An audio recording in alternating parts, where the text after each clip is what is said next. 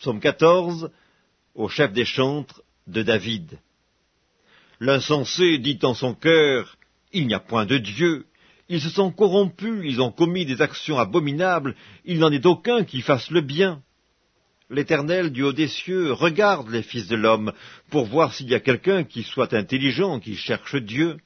Tous sont égarés, tous sont pervertis, il n'en est aucun qui fasse le bien, pas même un seul. Tous ceux qui commettent l'iniquité ont-ils perdu le sens? Ils dévorent mon peuple, ils le prennent pour nourriture, ils n'invoquent point l'Éternel. C'est alors qu'ils trembleront d'épouvante, quand Dieu paraîtra au milieu de la race juste, jeter l'opprobre sur l'espérance du malheureux, l'Éternel est son refuge. Oh, qui fera partir de Sion la délivrance d'Israël, quand l'Éternel ramènera les captifs de son peuple?